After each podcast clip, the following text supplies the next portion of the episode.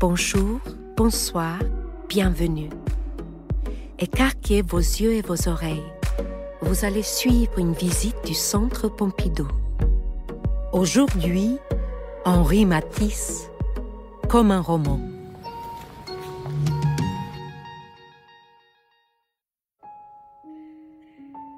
L'œuvre d'Henri Matisse est à lire comme l'aventure d'une vie, un roman. L'idée de faire un roman sur Matisse vient de l'écrivain Louis Aragon. Il rencontre Henri Matisse la première fois en novembre 1940. Ils ont une différence d'âge d'une génération. Les deux grands hommes sont à Nice. Aragon, réfugié clandestinement avec Elsa Triolet, n'y fait que passer. Mais les rencontres ne manqueront pas jusqu'à la mort du peintre en 1954. Cette longue conversation aboutira à la publication d'Henri Matisse, roman, en 1971 chez Gallimard. Je me tourmente de l'idée et de l'envie d'écrire cet autre Matisse. Un Matisse vu de loin. Celui d'une aventure spirituelle, celle de l'œuvre peinte, dessinée, sculptée un autre Matisse. Je tends toujours vers le même but, mais je calcule différemment ma route pour y arriver. Henri Matisse, note d'un peintre, 1908. Chapitre 1 Où marquait ce commencement? Matisse est né en 1869 dans le Nord et part faire des études d'art à Paris en 1891. Il intègre l'atelier Gustave Moreau à l'école des beaux-arts. Sans doute était-ce cela que Gustave Moreau redoutait chez son élève quand il lui disait ⁇ Vous allez simplifier la peinture ⁇ Il ne faudrait pas beaucoup me pousser pour que je m'inscrive en faux devant la formule de Gustave Moreau, et que je dise que Matisse a rendu plus complexe le problème de peindre, compliquer la peinture, posant devant tous les peintres à venir l'exigence de l'invention, une exigence incessante qui, dès le début de ce siècle, ouvre les temps nouveaux de la peinture. Où marquer ce commencement? À tel ou tel tableau Louis Aragon, Anthologie 1 dans Henri Matisse, roman, 1971. À quel moment Matisse devient Matisse? Une période dite sombre, des tentatives plus ou moins rigoureuses vers la technique du néo-impressionnisme. Le Matisse intérieur à 1905 ne fait en rien prévoir ce que sera le Matisse que nous connaissons, ce qui fait la grandeur de ce peintre, dit Aragon. Le Matisse tel qu'en lui-même. Plusieurs éléments eurent leur importance en ses débuts. D'abord la confrontation avec le plein air, avec la Bretagne et la Corse. L'été 1896, Matisse confronte ses peintures encore sombres à la nature sauvage et la lumière maritime de Belle-Île. À 27 ans, lui qui aime tant fréquenter le Louvre, recopier les maîtres, aspire à de nouveaux espaces et de nouvelles couleurs. Matisse écrit une lettre à son ami Victor Roux Champion où il lui donne un conseil qui tient lieu d'engagement intime ne s'attacher qu'à ce qui vous intéresse. Voilà le vrai moyen pour être personnel. Et comme il n'y a aujourd'hui, comme de tous les temps, que les personnalités qui comptent, c'est surtout à la sincérité qu'il faut viser.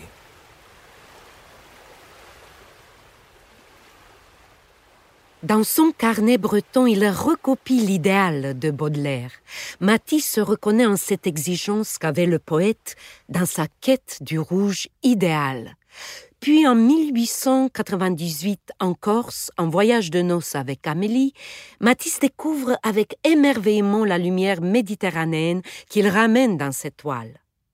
Dans la porte ouverte, Corse, il l'encadre, la délimite, grâce au motif de la porte qu'il remplacera bientôt par la fenêtre. Parmi les phares qui le guident dans ses débuts, figure Paul Cézanne, dont il achète les trois baigneuses en 1899.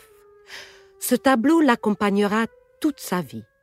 Cézanne, c'est celui qui tenta de stabiliser les impressions fugitives des impressionnistes. C'est aussi une méthode que Matisse applique. Ne pas interrompre sa séance de travail avant que le tableau n'ait atteint un équilibre de force. Provisoire, jusqu'à la prochaine fois. Dont Nu aux souliers roses, il géométrise certains volumes afin de les adapter au plan du tableau et à sa forme rectangulaire. Matisse travaille cette tension entre la surface plane du tableau et la profondeur de l'espace réel. Il cherche un nouveau langage. C'est une lutte comme, par exemple, celle de ce jaguar dévorant un lièvre de Barry, ou dans son autoportrait de 1900. Il apparaît l'air grave. À travers les coups de brosse vigoureux et les couleurs, se perçoit déjà son identité de peintre et la sincérité du combat dans lequel il s'engage.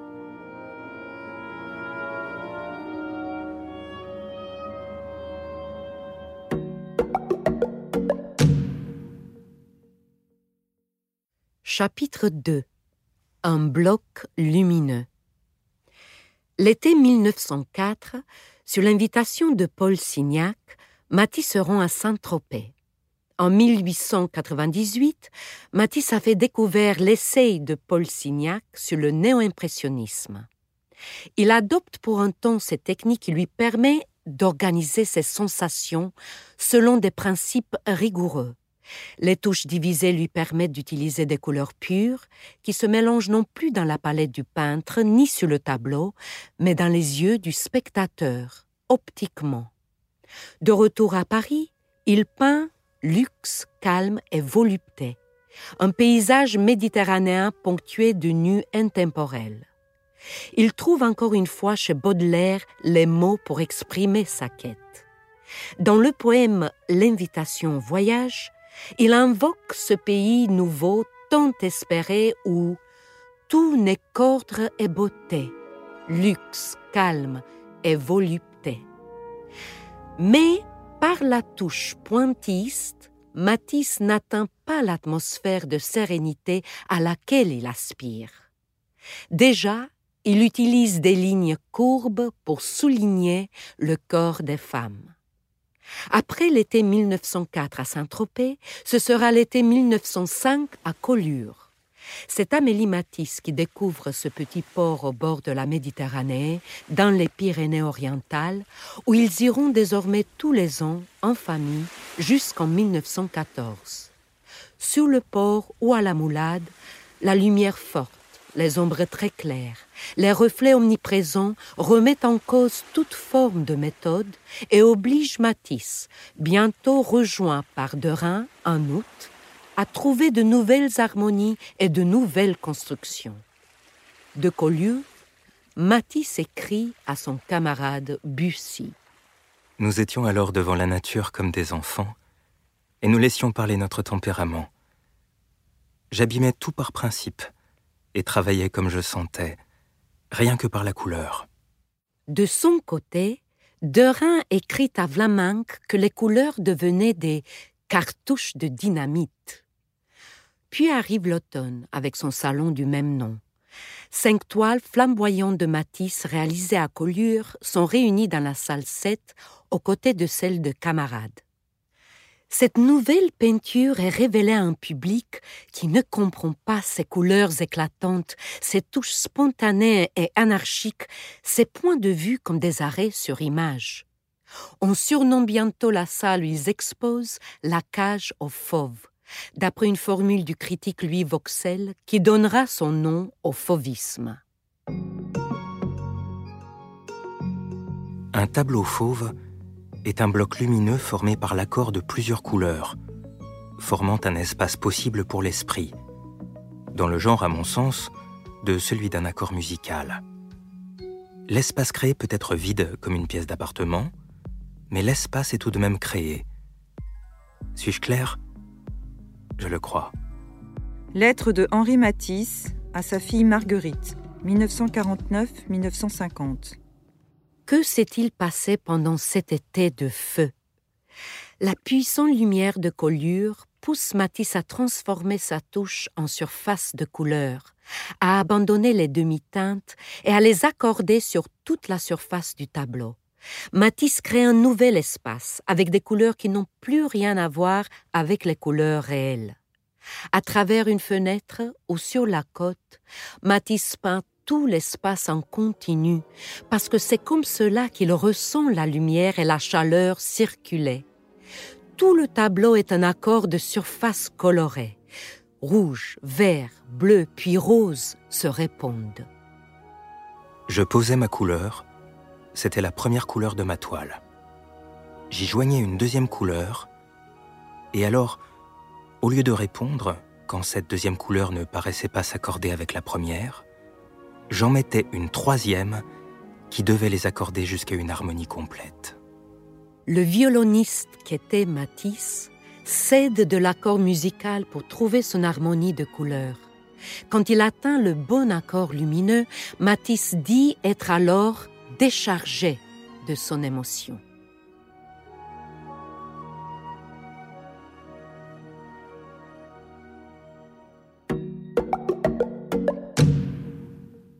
Chapitre 3 L'aube de l'art Matisse est un reclus en révolte, un radical rouge dont le but n'est pas de renverser les solennités et les hiérarchies, mais de les fuir. Il semble peindre comme l'aurait fait un enfant à l'aube de l'art, et ne voit dans les formes et les couleurs que l'essentiel. Il voit tout en détail et affirme sa vision des choses avec une ferveur enfantine. Passez une semaine parmi ces peintures insolites, insolentes, souillées, zébrées, et vous sentirez qu'elles vous transmettent quelque chose, une fois surmonté le premier déplaisir, quelque chose qui restera. Par leur rythme, c'est la vie même qu'elles communiquent. Charles Lewis Hind, Consolation d'un critique, 1911. Picasso détiendra longtemps le portrait de Marguerite de 1906. Il soulignera l'importance chez Matisse de cet intérêt pour la spontanéité des enfants. À cette époque, Matisse observe beaucoup les dessins de ses propres enfants. En 1906, Marguerite vient d'avoir 12 ans, Jean 7 et Pierre 5. À un ami qui lui dit Mais votre petit garçon aurait pu faire ça. Matisse répondit gravement C'est mon but de voir comme mon fils voit. Monet ne disait-il pas qu'il voulait voir comme un nouveau-né Matisse cherche alors à inventer un nouveau langage plastique, à opérer une véritable révolution syntaxique. Cette recherche ardente, peu de ses contemporains l'aperçoivent. Cela passe pour certains pour de la rage, et pour d'autres pour de l'incapacité. Seul un groupe restreint d'admirateurs est fasciné. Parmi eux, Sarah et Michael Stein. Ils font partie du cercle des premiers collectionneurs du peintre. Ils achètent beaucoup d'œuvres à Matisse, dont le luxe, cette grande peinture au ton de fresque peinte à son retour d'Italie en 1907. Lors de sa première visite chez les Stein, le critique d'art Charles Louis Hind regarde le luxe. Sa première sensation fut de consternation, presque d'horreur. Hind trouve les couleurs plates, les femmes difformes. Mais une heure passe et petit à petit, il ressent une excitation et une stimulation. Ici et là, tandis que j'attendais et regardais, une excentricité semblait sortir du mur et dire je suis vivante. Je suis mouvement. Je suis rythme. J'existe. Il me trouble. Il me trouble vraiment cet étrange Matisse, avec sa soif d'expression, sa sympathie pour les artistes primitifs et les décorateurs orientaux, sa force plastique et ses couleurs abstraites. Hind voit la distorsion des figures disparaître au profit du mouvement et du rythme qui émanent d'elle. Cette nécessaire entorse à l'imitation de la réalité, Matisse l'explique par écrit dans Notes d'un peintre. Ce que je poursuis par-dessus tout, c'est l'expression.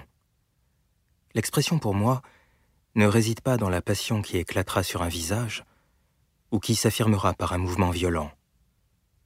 Elle est dans toute la disposition de mon tableau, la place qu'occupent les corps, les vides qui sont autour d'eux, les proportions, tout cela y a sa part.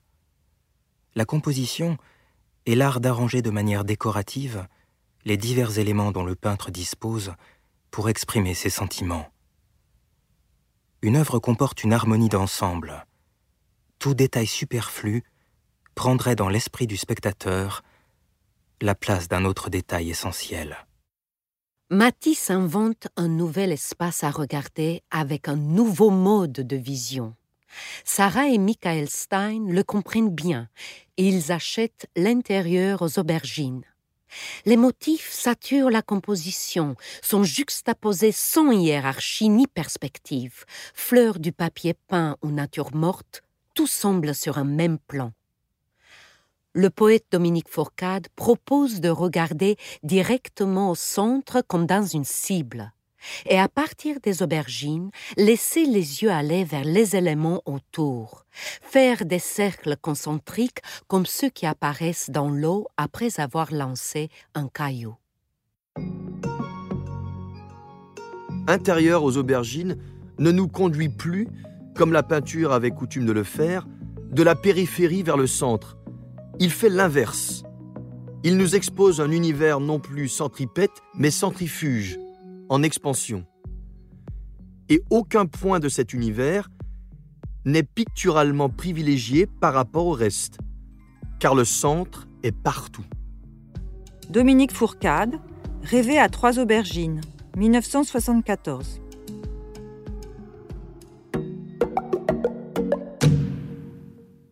Chapitre 4 Ressemblance en profondeur.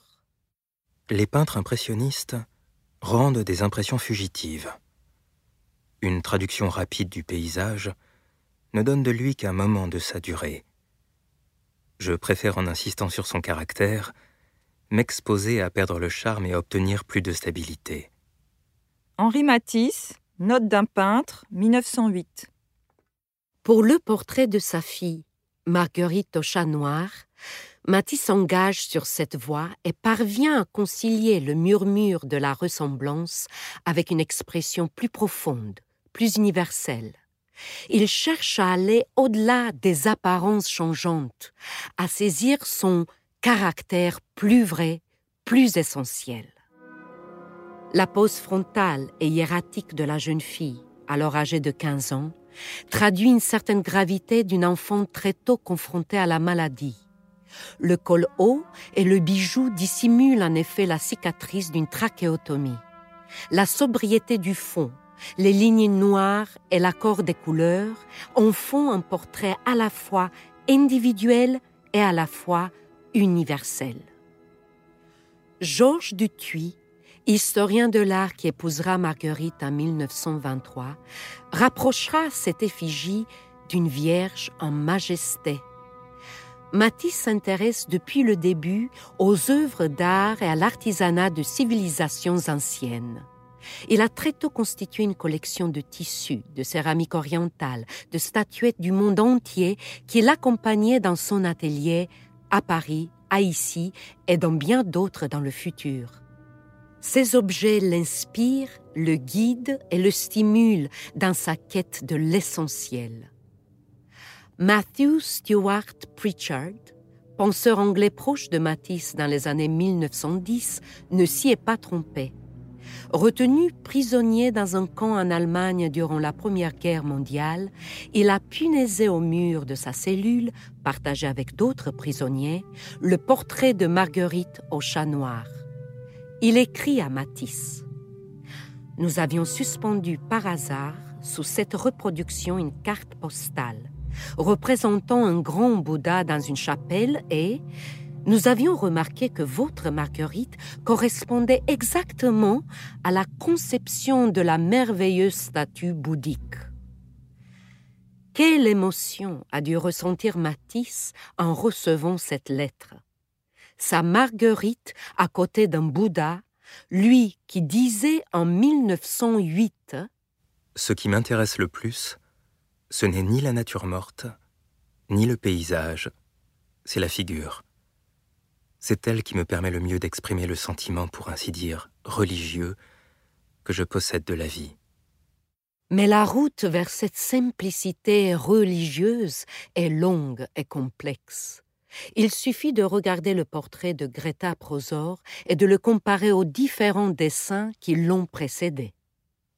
L'ondulation de la mèche de cheveux évolue, se réduit en seul trait synthétique. Ses sourcils montent puis descendent. Son regard va vers la droite puis vers la gauche.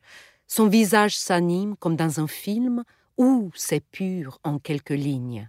En revenant au portrait peint, tous ces états de Greta, l'espiègle, l'ingénue ou la songeuse, s'incarnent en une figure. Dans ces portraits, Matisse crée une peinture par strates que le tableau enregistre dans ses profondeurs. L'artiste voit surgir des figures dont il lui aurait été impossible de prévoir en quoi que ce soit la physionomie.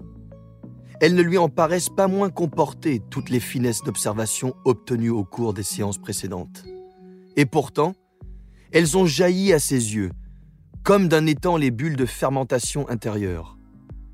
Autrement dit, ce portrait, qui ne paraît plus ressembler du tout à la personne qui a posé, lui ressemble, au contraire pour Matisse, en profondeur, comme des mémoires de peintre cela n'était encore jamais arrivé.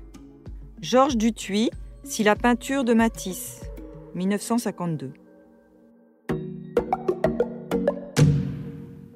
Chapitre 5 Pas tout à fait la détente. Novembre 1917, Matisse va avoir 48 ans. C'est un maître absolu reconnu comme tel. Mais il quitte le nid familial et l'atelier d'ici les Moulineaux, part seul dans le midi de la France et s'établit durablement à Nice. Que signifie une telle retraite en pleine guerre mondiale? De la part d'un peintre qui dit ne pas vouloir parler politique, mais demeure meurtri et impuissant face à ce conflit auquel participe son fils aîné Jean. Est-ce une nouvelle crise d'un artiste qui remet tout en question? Peut-être a-t-il quitté la grande route qui menait à l'art abstrait et abandonné l'aventure spectaculaire. Mais cela n'a rien de la détente que l'on croyait. Il s'est mis à peindre avec une subtilité nouvelle, et à mesure qu'il a accru et approfondi sa maîtrise des méthodes picturales traditionnelles, la tradition a été éclairée d'une lumière nouvelle grâce à cette subtilité. Lui, ce grand champion de la couleur pure, d'où naît la forme, a montré ce qu'on pouvait encore obtenir en modelant l'ombre et la lumière, et de quelle manière ce modelage pouvait favoriser la tension désirée dans la composition moderne? De même qu'entre 1914 et 1918, il avait démontré comment le noir et le gris avaient la capacité d'approcher l'effet créé par les aplats de couleurs primaires. Clément Greenberg, Toutes est sensations, 1952. Pourquoi Nice? demandera Aragon plus tard à Matisse. Parce que pour peindre mes tableaux, j'ai besoin de demeurer sous les mêmes impressions plusieurs jours de suite, et je ne puis le faire que dans l'atmosphère de la côte d'Azur.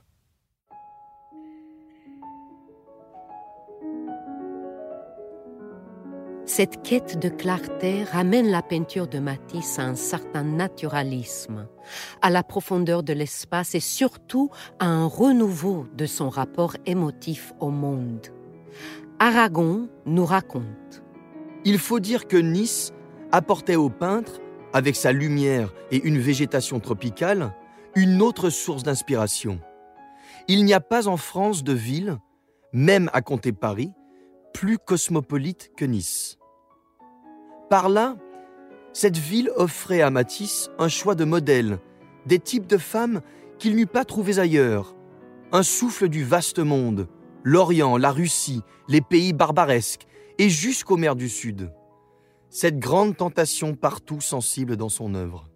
Matisse puise son désir de peindre dans la nature à travers des objets nombreux chez lui ou des modèles femmes, Fauteuils, vases, tissus ou fleurs sont chaque fois de véritables rencontres amoureuses. Mes modèles, figures humaines, ne sont jamais des figurantes dans un intérieur. Elles sont le thème principal de mon travail. Je dépends absolument de mon modèle que j'observe en liberté, et c'est ensuite que je me décide pour lui de fixer la pose qui correspond le plus à son naturel. C'est à Nice que Matisse réalise dès 1919 de nombreux dessins de ses modèles, à l'encre, au crayon ou à la mine de plomb. Ces séances sont presque quotidiennes. Le dessin constitue autant une étape préalable à la réalisation des tableaux qu'un travail à part entière. Les œuvres montrent ainsi un processus graphique où sa main se préoccupe autant d'un détail que de l'élan d'une arabesque. Pourquoi Nice? Dans mon art, j'ai tenté de créer un milieu cristallin pour l'esprit. Comprenez bien, ce que je peins, ce sont des objets pensés avec des moyens plastiques. Si je dessine les yeux fermés, je revois les objets mieux que les yeux ouverts, privés de leurs petits accidents. C'est cela que je peins.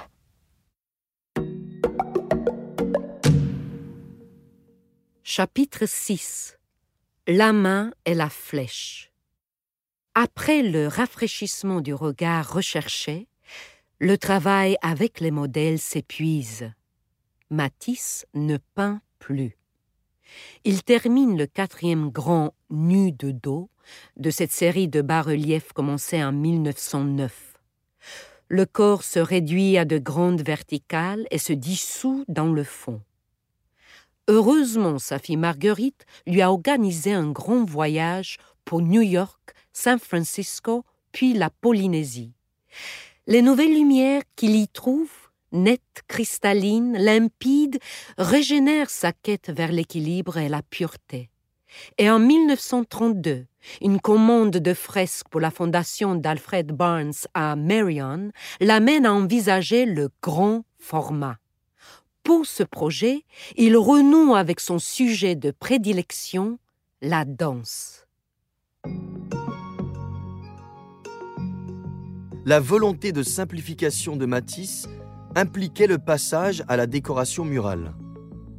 Passer du tableau au mur exige que l'information contenue dans l'œuvre soit réduite au strict minimum instantanément et inconsciemment assimilable. Le peintre de grande composition, explique-t-il à Aragon, ne peut pas s'arrêter aux détails.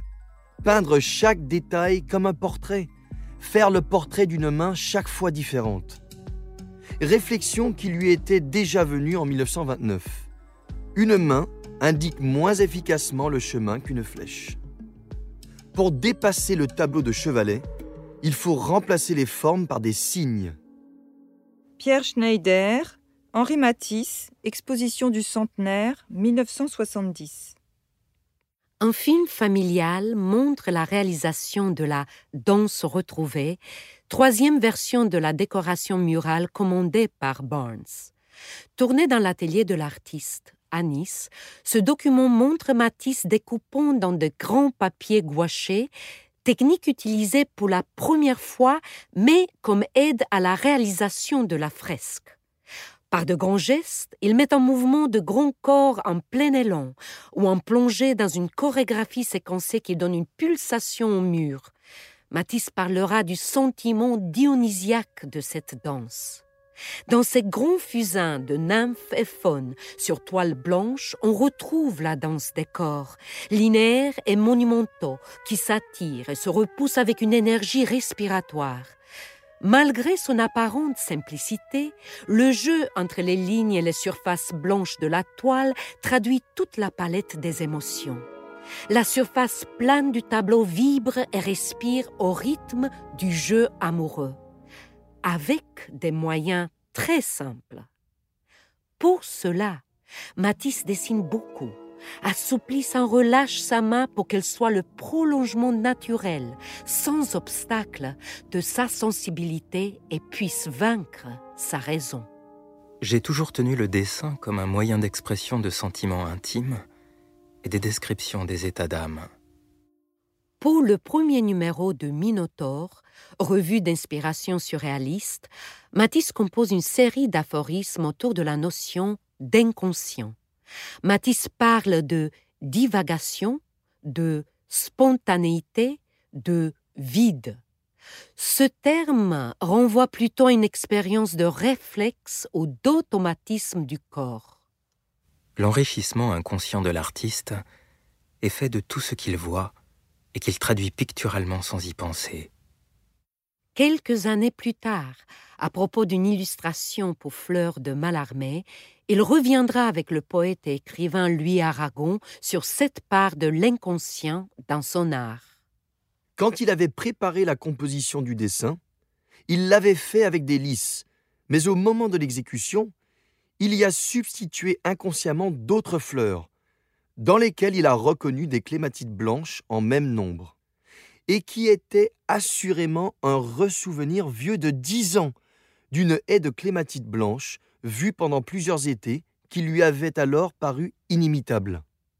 Un dessin n'est-il pas la synthèse, l'aboutissement d'une série de sensations que le cerveau a retenues rassemblées et qu'une dernière sensation déclenche, si bien que j'exécute le dessin presque avec l'irresponsabilité d'un médium.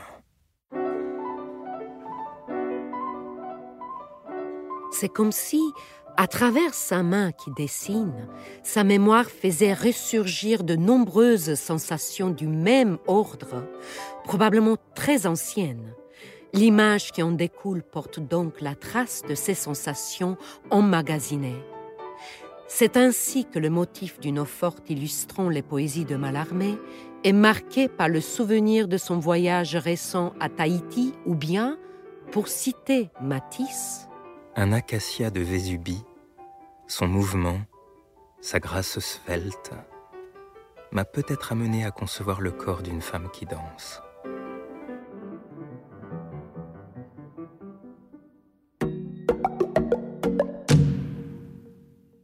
Chapitre 7 Densité maximum C'est en novembre 1940 que se situe la première rencontre de Matisse avec Aragon. Matisse vient de subir une opération qui faillit lui coûter la vie et il est vite pris par une frénésie de dessin. C'est comme une éclosion. C'est une des choses pour lesquelles j'ai voulu continuer la vie. C'est la série des thèmes et variations dont il demandera à Aragon d'écrire la préface, qui sera le texte Matisse en France. Matisse met en place une méthode. Il dessine d'abord au fusain un thème, puis s'épanouit une série de variations librement tracées à la plume ou au crayon. À chaque visite chez le peintre, Aragon voit ses murs recouverts des variations dans un arrangement chaque fois différent formant, selon l'expression de l'artiste, un cinéma de sa sensibilité. Il pose lui-même en 1942 pour une série de dessins. Matisse lui griffonne ensuite ceci. Quand j'exécute mes dessins, variation, le chemin que fait mon crayon sur la feuille de papier a en partie quelque chose d'analogue au geste d'un homme qui chercherait à tâtons son chemin dans l'obscurité je veux dire que ma route n'a rien de prévu. Je suis conduit. Je ne conduis pas. Chaque figure a son rythme particulier, et c'est ce rythme qui crée la ressemblance. Grâce à toutes ces variations autour d'un portrait, aux traits simples et fluides, Matisse dégage un vocabulaire, les signes d'un alphabet graphique. Un réseau de différences et d'identités se dessine et, peu à peu, le sujet devient signe. Et le signe pour Matisse est source de grand apaisement, de puissance et de liberté. Matisse dit à Aragon L'importance d'un artiste se mesure à la quantité de nouveaux signes qu'il aura introduits dans le langage plastique. Un signe pour chaque chose. Une saison entière, l'artiste réalise des dizaines de dessins préparatoires autour d'un arrangement d'objets posés sur une table. Toutes les circonvolutions du peintre autour de sa table d'objets aboutissent au tableau Nature morte au magnolia, d'une simplicité désarmante. Les objets s'organisent autour du bouquet de magnolias et du chaudron dans un espace où toute référence au réel a disparu. Un pur espace de couleurs embrasées. De dessin en dessin, le peintre s'imprègne au préalable des objets. Après avoir dessiné le chaudron dans toutes sortes de positions, il choisit celle qui le caractérise le moins en tant que chaudron, mais qui s'intègre le mieux avec l'ensemble.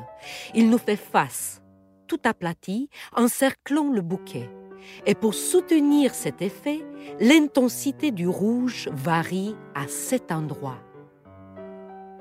En 1943, Matisse s'installe dans la villa Le Rêve, située dans l'arrière-pays niçois sur la colline de Vence, et y peint son ultime flambée.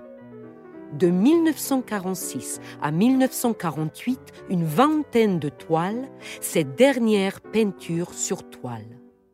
Tout est sur le même plan. Fenêtres, portes, tables, plantes, rattachées entre eux par les rapports magiques de la couleur dans une apaisanteur colorée. Les lignes font vivre les plantes et objets dans une simplicité apparente, fruit de nombreuses étapes préalables mais invisibles à l'œil nu. Vers 1940, un changement se produit dans l'œuvre de Matisse. Il hausse le ton. Chaque détail des intérieurs et des portraits est poussé au maximum de la puissance, de la stridence. Les couleurs deviennent agressives, les surfaces se couvrent de zébrages, de carrelages impérieux, presque pop. Dans une composition, chaque élément doit être élevé à son maximum de rayonnement, de densité, écrira-t-il en 1952. On croirait que l'artiste ne déchaîne ce chaos, ces dissonances, que pour mieux se prouver son pouvoir de contrôle? L'œuvre devient une tension surmontée, elle atteint une sérénité supérieure. Jean Clay, Matisse explique Matisse, 1973. Chapitre 8 Jour de la couleur À 72 ans, Matisse disait à Aragon Tout se passe comme si j'étais quelqu'un qui se prépare à aborder la grande composition. Au cours d'une conversation avec son ancien modèle, devenue religieuse dans une communauté près de chez lui à Vence, et lui parle du projet de rénovation de la chapelle de son couvent. Au fil des échanges, l'idée s'impose que Matisse en devienne le maître d'œuvre. Il fera tout, de l'agencement et la décoration des murs jusqu'aux chasubles des prêtres en passant par le miroitement des vitraux. 5 février 1949. Jour de la couleur. J'arrive à 15h30 de Vence avec papier pour refaire les grands vitraux, car les barres posées hier par le père couturier ont décidé Matisse à tout reprendre, pour faire un équivalent de ceux qui étaient faits. Il n'est pas navré de les refaire, il travaille tout le temps, alors cela ne change pas grand-chose. Il a une idée, ils ne seront pas comme les petits du nouveau projet, celui du 3 février, qui sont, eux, tranquilles, alors que les grands doivent être le centre ardent de l'Église. Entretien du frère Ressiguier avec Matisse, 5 février 1949. 1949 est l'année de la chapelle, l'année de ses 80 ans. La chapelle de Vence procure à Matisse l'expérience de la dimension, au-delà de ce qu'avaient pu être les commandes antérieures. Un travail purement blanc et noir. La couleur n'y est introduite que par la lumière traversant les vitraux. Louis Aragon, Que l'un fut de la chapelle, 1969. Dans l'expérience du livre avec jazz, Matisse a créé une alternance de la couleur et du noir et blanc en faisant dialoguer ces pages manuscrites avec les planches de papier gouachées. Dans la chapelle, l'alternance fait place à une véritable rencontre entre la couleur et le noir et blanc. Les jours de soleil, les couleurs des vitraux viennent se projeter sur les murs animés de lignes noires. Si la chapelle, et je le pense, est pour lui un livre de plus, C'est un livre de proportions athlétiques. Le projet du vitrail de la Jérusalem céleste est cela même. Les aplats colorés rouge et jaune sont pensés pour être le contrepoint du graphisme noir et blanc des céramiques des murs. Dans ce premier essai de dimension réduite, Matisse conçoit l'image de la Jérusalem céleste telle que décrite dans le livre de l'Apocalypse. Elle resplendit telle une pierre très précieuse, comme du cristal bien pur. Pour Matisse, l'ensemble des vitraux forme une partie de cette totalité spirituelle qu'est la chapelle, contribuant à créer cet équilibre de contraires. Il dira plus tard que cette entreprise était pour lui une chance d'appliquer les recherches de toute sa vie, le couronnement de sa carrière. Le fait que ce couronnement se fasse dans un édifice religieux est affaire des circonstances, de rencontres ou de providence. Chapitre 9 L'image géante La grande composition commence quand le peintre est maître de moyens d'expression qui ne seront plus mis en doute quand les moyens d'expression qu'il a choisis, la couleur découpée, le collage ou l'épinglage, ne seront plus chemin faisant contestés, ne pourront plus l'être par leur nature même, et que le problème tiendra tout entier dans l'arrangement, la composition même. Ici, la tentation de la nuance, les repentirs, tout cela ne peut plus entrer en ligne de compte. Et Matisse dira à celle qui l'aide, de loin, sans approcher, sans porter la main sur son idée, quelque chose comme un peu plus à gauche ou plus haut. L'aide alors déplace le papier découpé et avant de fixer l'épingle demande Comme ça, monsieur Matisse? Il ne répond pas tout de suite. Il regarde la danseuse noire ou le lagon. J'imagine Simabue peignant le Christ ou la Vierge. Il devait, devant l'image géante, avoir ce même mouvement de paupières. Louis Aragon, Matisse et Baudelaire, 1946-1967. Cette simplicité tant recherchée apparaît là à travers de simples pans de papier. Dans les nus bleus, c'est le blanc du papier qui souligne les contours des formes et révèle les corps. Le fond surgit au sein même de la figure et la modèle l'une des dernières œuvres de l'artiste, La tristesse du roi, n'a pas précisément de sujet fixé. Autoportrait oblique ou illustration libre du Cantique des Cantiques. Ce qui retient Matisse va au-delà de l'identification d'un thème. Cette œuvre de vieillesse traite à nouveau de la danse qui a tant parcouru son travail. Matisse faisait remarquer l'ampleur et l'expression profondément pathétique de l'œuvre à l'image de ses meilleures peintures. Un spectacle final que s'offre le maître au terme de sa vie, qui est un spectacle total dans lequel la forme de la danseuse apparaît, disparaît, virevolte au rythme des couleurs, tout en dialogue les unes avec les autres. La musique et la peinture ne font qu'un.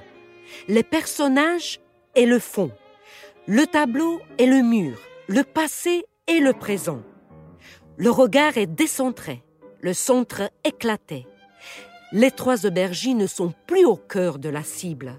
Nos yeux circulent et vibrent au rythme des trois corps, des pétales jaunes et des accords de couleur entre elles. C'est tout notre corps qui réagit. Concluons avec Aragon. Et c'est ainsi que l'œuvre de Matisse tout entière converge vers cet éclatement, vers cette époque d'une jeunesse nouvelle, athlétique, après quoi l'on peut bien mourir.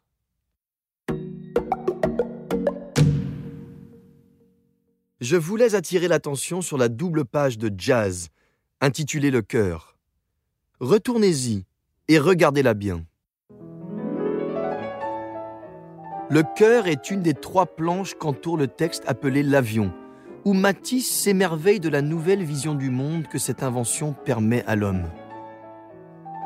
Il y aurait sottise à chercher ou croire apercevoir le lien direct entre le texte et les images. Mais il y a plus à dire de ce cœur. Regardez le volet de gauche de cette composition. Ne vous rappelle-t-il rien? L'ouverture sur le noir que cerne le cadre vert, l'espace illimité du papier blanc? Irrésistiblement pour moi, cela fait renaître l'image de 1914. La porte-fenêtre où l'intérieur noir s'ouvre sur le vaste monde entre les volets verts. Oui, voilà le pendant du tableau de l'été 14. Louis Aragon, Anthologie 2.